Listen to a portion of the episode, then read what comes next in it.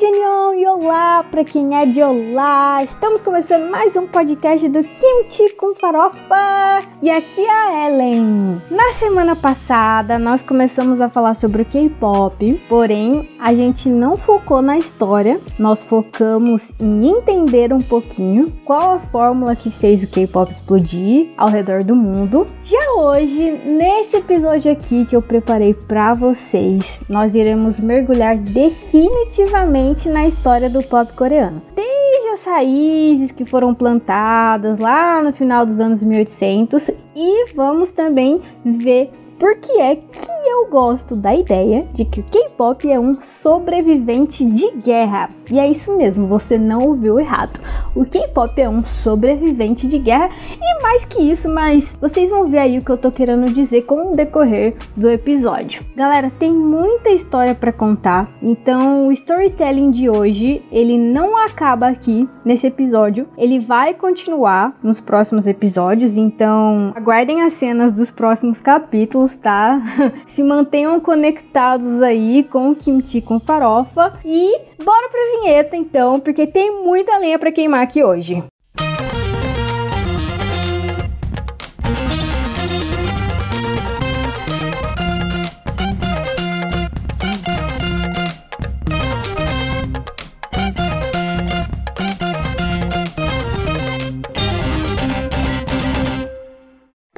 Sabe aqui que iniciar um projeto é muito desafiador e especialmente na produção de podcasts. E nós aqui do Kimchi com Farofa precisamos do seu apoio para tornar o nosso podcast um dos melhores sobre cultura coreana no Brasil. Por isso eu te convido a ser um apoiador desse projeto lá no site do Catarse. Você vai encontrar esse link na descrição dos nossos episódios e também nas nossas mídias sociais. Para cada plano de assinatura que nós nós possuímos, nós temos algumas recompensas. No plano de R$ reais, você já tem acesso ao nosso canal do Telegram, que é onde eu vou liberar alguns detalhes semanais sobre a produção dos episódios, novidades, spoilers. No plano de R$ reais, você tem acesso ao canal, mais um episódio especial de uma hora e meia a cada dois meses no plano de 30 reais, você tem as recompensas anteriores e mais a participação em um sorteio mensal de ilustração digital original, né? Um retrato aí da sua escolha no estilo manhua com o nosso ilustrador, que é o Eric Fabian. O cara é fera, vocês sabem. No plano de 40 reais, você tem mais a possibilidade de participar também de um sorteio mensal para escolher o tema de um episódio. Para quem optar pelo plano de 50 reais, você concorre a um sorteio bimestral para participar da gravação como convidado do nosso podcast. E se por acaso você quer contribuir apenas pontualmente com o nosso podcast, é só mandar um pix pra gente com a chave do nosso e-mail, que é kimchiconfarofa@gmail.com. Nós agradecemos demais o seu apoio. Por fim, como dizem os coreanos, eu desejo que você se mantenha feliz e saudável sempre. Um beijo.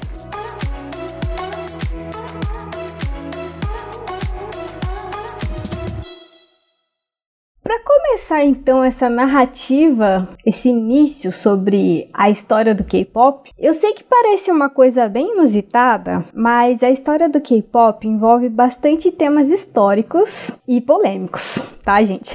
Já aviso de antemão, temas bem polêmicos, ok? Eu não sei se vocês são bons na matéria de história, eu adorava na época da escola, eu gosto bastante. E, e, hoje aqui a gente vai falar bastante sobre uma temática que não é muito agradável, né, de se conversar, que é sobre guerra. Mas, por incrível que pareça, né, curiosamente, a guerra ela ajudou a mudar a música pop coreana. E antes né? Que vem algum pessoal maluco aí vai saber, né? Me cancelar no Twitter, nas redes sociais. É lógico que guerra nunca tem um contexto bom e algo sempre terrível que traz prejuízos, desgraças e afins. Mas se eu tivesse aqui que apontar pelo menos um efeito colateral que foi minimamente positivo em meio a todas as desgraças das guerras que a gente viveu aí nos últimos séculos, que a humanidade viveu nos últimos séculos, porque eu propriamente nem tinha nascido, né? Eu acho que foi a forma como o pop coreano ele floresceu através aí desses tempos sombrios. E sendo assim, é sobre a guerra que a gente vai começar aqui falando, né, gente?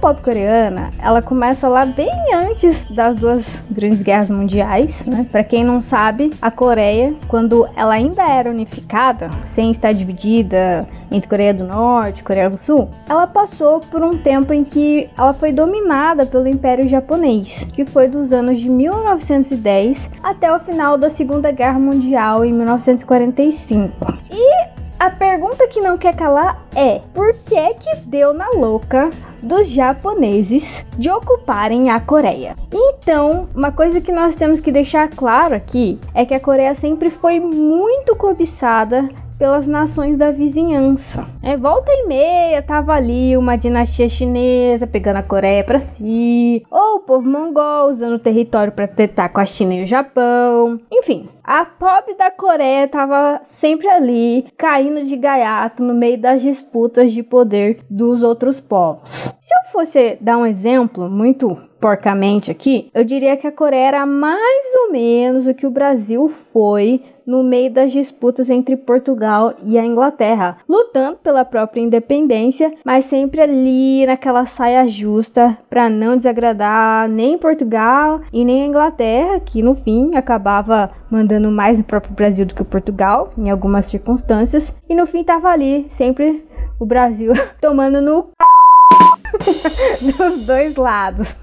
Só que o negócio ali, ele era muito mais complicado e muito mais profundo do que esse exemplo aqui que eu dei para vocês agora. A Coreia ela foi considerada um estado vassalo da China por séculos, e que na prática significava viver em paz desde que se fosse enviado muito money, bufunfinha, dinheirinhos, ouro lá para Pequim em forma de tributos regularmente. E inclusive é por isso mesmo que a Coreia tem diversas heranças culturais que vêm de lá da China. Só que a gente sabe, quando existe mais de uma nação que é potência regional, existindo umas perto das outras, elas vão sim quebrar o pau para conseguirem ter o máximo de outros países como zonas de influência para seus próprios interesses e para o caso de uma guerra com outros países também, obviamente. E foi isso que aconteceu ali entre a China e o Japão. A China,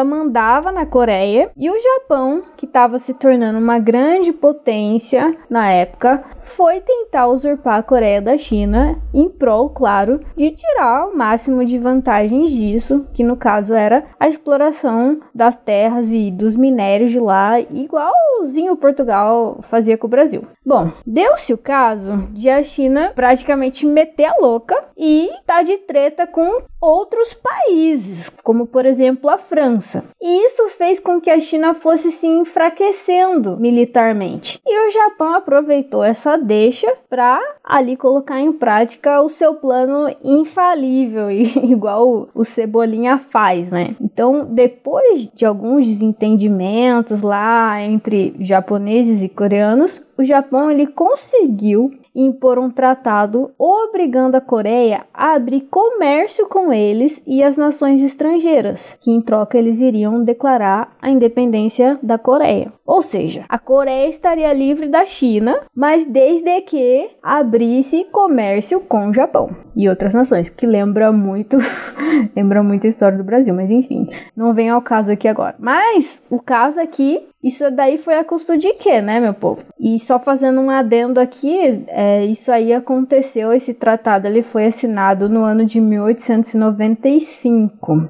Enfim, a China ali, mesmo ressabiada com a independência da Coreia, ainda meio que, obviamente por razões egoístas, tentou aconselhar a Coreia a fazer aliança com algum país ocidental, porque ela basicamente tinha o sexto sentido ali, ela pressentiu que o Japão estava querendo fazer, que era roubar as terras da Coreia para si e etc. Mas mesmo assim, depois de um tempo, acabou inevitavelmente acontecendo mais desavenças, mais problemas entre o Japão e a Coreia, até que no fim das contas, ali no ano de 1905, depois de uma disputa com a Rússia, que também estava ali, né, tentando comer pelas beiradas ali, querendo o puxadinho dela também nas terras da Coreia, o Japão ele conseguiu obrigar então a Coreia mais uma vez a assinar um outro tratado no qual ela se tornava dessa vez um protetorado japonês. Então, o que, que ser um protetorado de outro país significa na prática? Pau mandado. É basicamente isso, né? Outra vez pau mandado.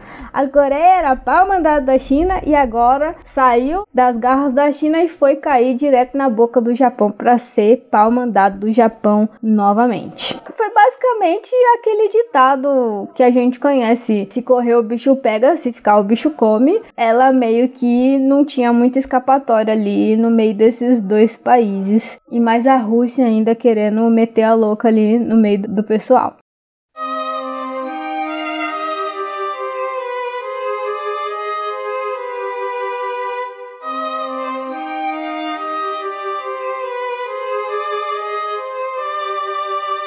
Bom, em 1910 não teve choro nem vela mesmo, gente. O Japão, ele acabou ali tendo as suas desculpas, né, as suas desavenças mais uma vez com a Coreia e acabou invadindo e dominando o país de vez para poder explorar as terras, as riquezas, de quebra detonar com a vida de quem eles vissem pela frente. Foi uma época muito pesada para os coreanos, tipo, muito pesada mesmo. Foram se formando colônias japonesas lá dentro do território. Os japoneses, eles basicamente tomavam as terras produtivas e faziam os coreanos prestarem trabalhos forçados nesses campos. Mas também não só nos campos, nas indústrias também, inclusive vários foram para o próprio Japão para trabalhar forçadamente lá. E os coreanos, eles foram proibidos, inclusive, de falar a própria língua nativa. E o japonês, então, se tornou a língua oficial do país. E eles foram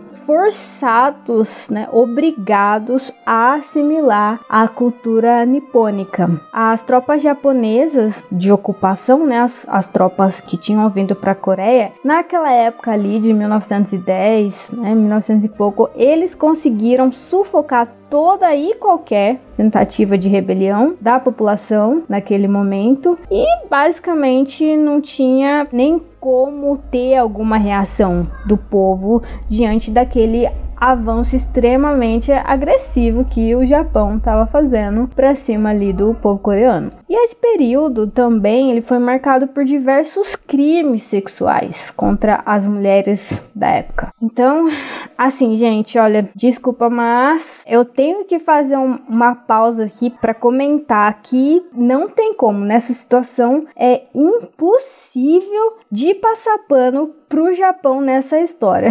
Eu tenho aí parente primo japonês, tio japonês, mas assim, quando a gente vai falar de geopolítica, Cara, é muito, muito, muito difícil de passar o pano pro Japão aí dessa época do início do século 20, porque foi realmente uma potência extremamente nociva, tóxica, destruidora para os países vizinhos ali. É, cara, é muito pesado esse tipo de coisa, né? Principalmente quando a gente sabe da história, né? Que teve muita violência, muitas mortes, muitos abusos das mulheres. Assim, são coisas que deveriam estar nos livros de história para que os seres humanos repensassem suas atitudes e não cometessem mais esses tipos de atrocidades. Mas infelizmente a gente sabe que nem assim o ser humano aprende. Essa é a, a dura verdade. A gente aprende isso a, a duras penas durante a nossa efêmera existência aqui nessa terra, mas enfim, só queria fazer um adendo a respeito disso mesmo, porque é uma coisa muito pesada mesmo, muito pesada. Mas assim,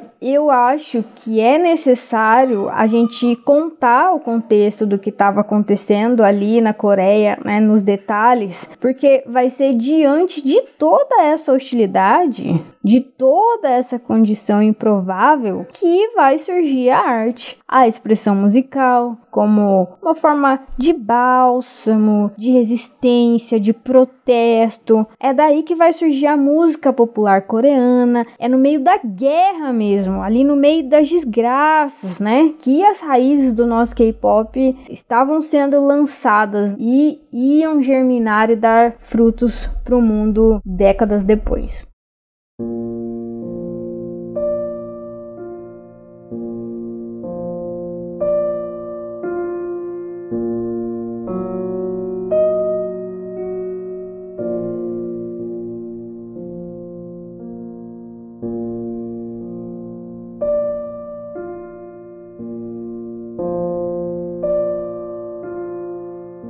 A gente entra agora nos bastidores da dominação japonesa para ver de fato como a música popular coreana estava começando a se desenvolver então nessa época. No ano de 1885, um missionário lá dos Estados Unidos, que ele se chamava Henry Appenzeller, ele começou a prover alguns hinos e músicas folk, né, que são músicas folclóricas, para os coreanos na Universidade de Peiche. Em, em, coreano a gente pronuncia Peiche. E que por acaso, né, o Henry, esse Henry, esse missionário, ele foi o criador dessa faculdade, dessa academia. Foi ele mesmo que fundou. E ela existe até hoje, pelo que eu pesquisei, é bastante moderna e data aí dessa época aí, de antes dos anos 1900, por ter sido fundada por esse missionário cristão que foi fazer o seu trabalho na Coreia. E essas músicas, esses hinos, essas músicas folk, elas foram evoluindo para o que a gente chama de changa, que foi o nome que os coreanos deram para aqueles tipos de canções. Então, os changas, eles eram adaptados tanto de melodias de músicas folk americanas, quanto também das britânicas. Então, o nome desse estilo aí de músicas foi batizado de changa ok?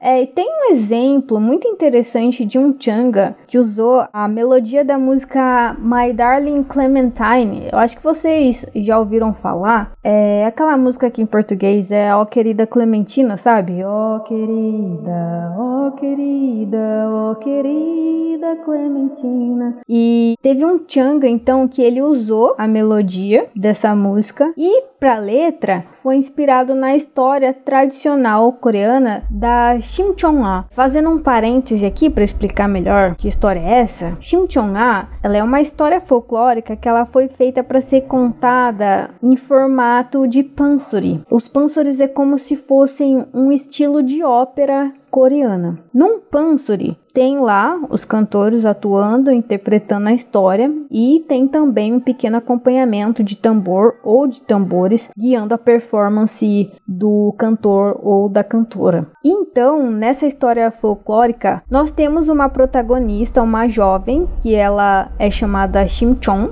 né, que é de onde vem o título desse pansori. Shim é o sobrenome dela e ela se chama Chon. E assim, muito resumidamente falando, causa que o pai dela, ele era cego e ela basicamente na história se sacrifica pelo pai para que ele possa recuperar a visão. E em decorrência desse sacrifício que ela faz pelo pai cego, ela posteriormente se joga no mar. Enfim, é todo um drama ali acontecendo e a única coisa que eu vou dizer aqui como spoiler é que a história ela tem um final feliz e sim, o pai dela recupera a visão. Né? Não vou ficar aqui dando muito mais spoilers, porque mais pra frente provavelmente aí estou pensando em fazer algum episódio dedicado aos pânsaros coreanos, mas a história da Chimchonga é basicamente isso. O que a gente precisa saber aqui é que eles pegaram a essência dessa história folclórica e transformaram num changa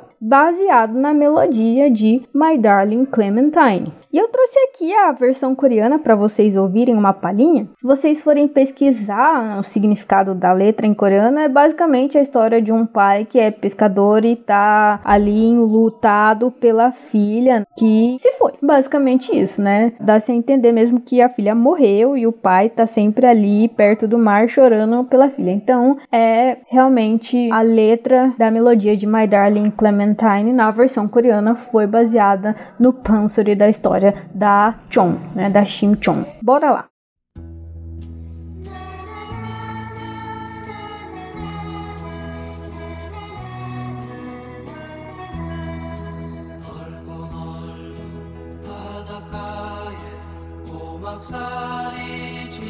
고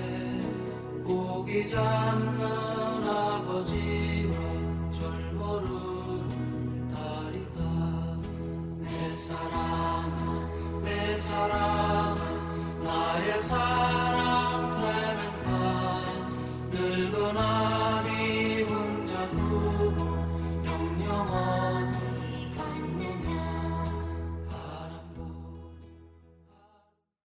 também um outro exemplo que eu quero mostrar aqui para vocês, que é um changa, que foi baseado numa outra música folclórica, dessa vez da Irlanda do Norte, que é a Londonderry Air. A Londonderry Air é uma canção instrumental que aí posteriormente ela foi transformada numa música com letra e foi intitulada Danny Boy, né? Ou seja, um menino Danny. Eu trouxe aqui também a versão coreana e a letra, se vocês derem uma pesquisada depois, é bastante semelhante, foi muito bem traduzida e transformada em uma versão coreana pelos nossos amigos que viveram nessa época aí da invasão japonesa. Então escutem aí.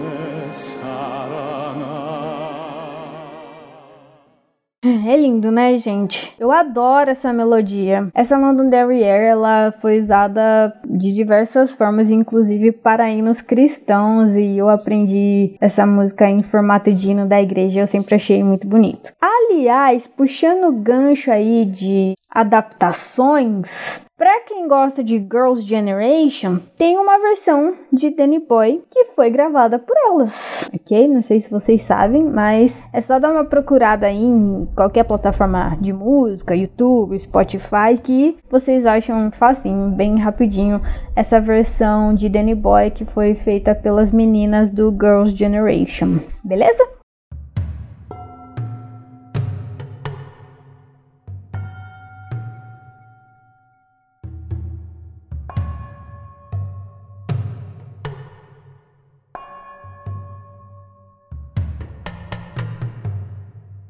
Bom, mas vocês conseguiram pegar aí a visão dos Changas com esses exemplos que eu acabei de mostrar. Como a maioria deles eram originados das melodias ocidentais, os Changas eles tendiam a expressar visões, digamos assim, no mínimo controversas, né?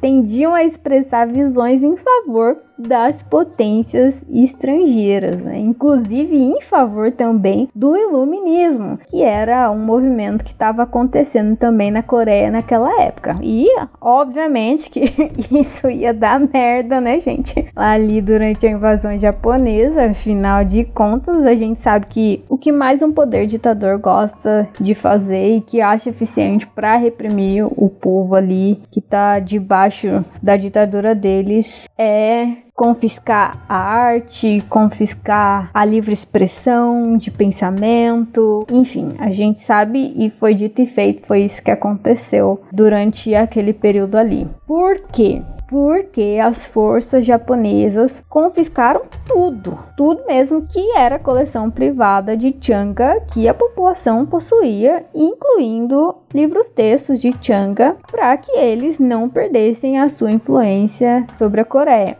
Que claramente fez a galera, fez o pessoal se revoltar e começar a aumentar a resistência à ocupação japonesa. E essa resistência, ela foi culminar num movimento em prol da independência da Coreia no dia 1 de março de 1919, ou seja, nove anos depois que a dominação tinha começado de fato. E na tentativa de tentar conter o pessoal que estava protestando ali, né, os protestantes, só uma pequena informação para vocês verem a violência do negócio. Cerca de 23 mil pessoas morreram ou foram feridas, sem contar que quase 50 mil pessoas foram parar em cana, né? Foram em cana mesmo, foram presas ali pelas autoridades japonesas.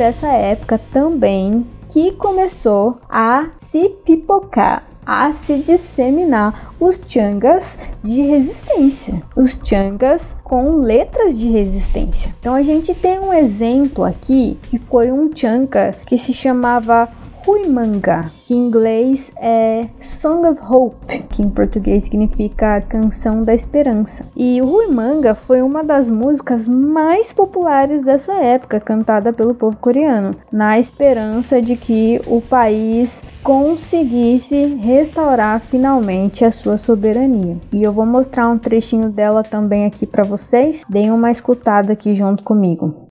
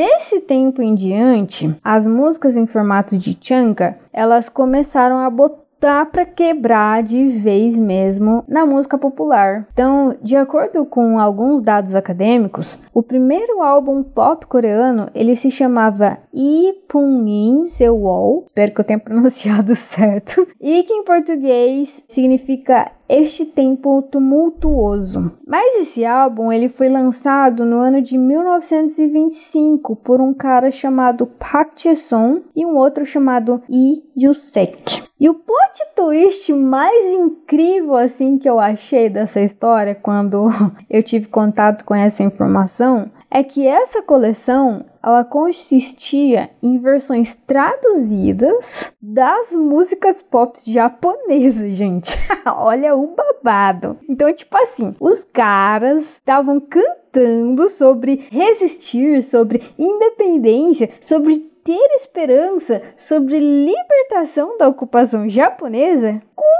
músicas que eles basicamente pegaram ali, surrupiaram dos japoneses e fizeram versões coreanas dela. Então, isso aqui para mim, gente, já é o máximo. Você usar as próprias ferramentas do colonizador para lutar contra ele próprio. Eu achei essa informação de uma preciosidade, sabe? Eu achei fascinante, sério. Inclusive, me lembrou a situação aqui que muitos artistas brasileiros viveram na época ali do golpe de 64. A galera ali da vanguarda brasileira lançava nessa época aí é, músicas como Pra Não Dizer Que Não Falei das Flores, aquela música do Cálice, do Chico Buarque, se eu não me engano, enfim, que tinham ali aquelas letras de resistência, mas que ao mesmo tempo tinha que ser veladas para poder passar ali no confisco do pessoal da ditadura na época. Agora, a primeira música pop feita assim, 100% coreana mesmo,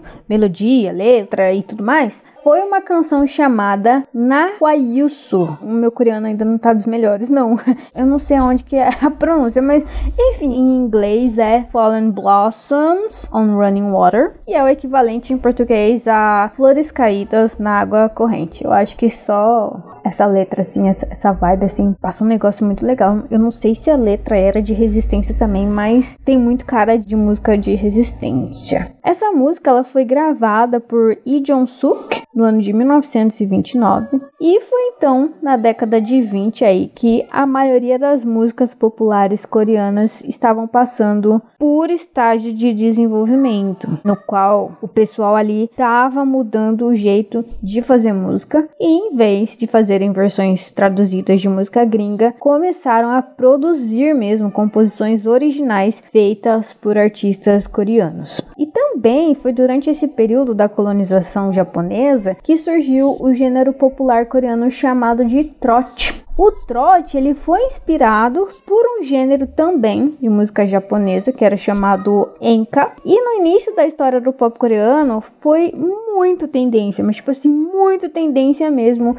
entre a população o trote. É, assim, gente, o trote, minha opinião pessoal, tá? É muito legal. Eu acho muito legal as músicas de gênero de trote e eu recomendo que vocês aí que não conhecem que ouçam algum dia desses aí. Tá sempre aparecendo num dorama algum personagem cantando trote ou ouvindo trote. No trote tem bastante música de corno. Basicamente o trote, ele é assim o sertanejo raiz da Coreia, sabe? As histórias assim são muito parecidas com o sertanejo que a gente tem aqui no Brasil, tá? Então eu recomendo. Para quem gosta aí de sertanejo, eu tenho certeza que vocês vão gostar do estilo de trote. Fica aí a minha dica. 어때? 하루 중에 가장 생각나는 사람이 누구야? 일을 하다가도 길을 걷다가도 이유 없이 떠올려 보네 나는 많이 생각해봤네 Bom, e eu termino esse episódio por aqui. No próximo episódio, nós vamos continuar de onde nós paramos, porque ainda tem muita coisa para acontecer. A Coreia vai cair de gato de novo em outra guerra, e dessa vez vai ser a Segunda Guerra Mundial. Mas isso vai ser um catalisador extremo de transição da música pop até então conhecida. Então, pessoal, muito obrigada a você que ouviu mais um episódio do Kimchi com Farofa. Se quiser se comunicar comigo, é só enviar um e-mail para kimchiconfarofa@gmail.com ou entrar em contato também através da DM do Twitter, do Instagram. Os endereços dos perfis eu vou deixar listado na descrição do episódio tudo certinho, ok? E Claro, se você gostou, me ajuda divulgando, compartilhando esse episódio com os amigos, parentes, e enfim, caso você possa, se tornando também um apoiador do nosso podcast através ali do nosso programa de apoiador do Catarse, que também vai estar na descrição do episódio. Beleza, pessoal? E é isso por hoje. Até semana que vem. Annyeonghaseyo!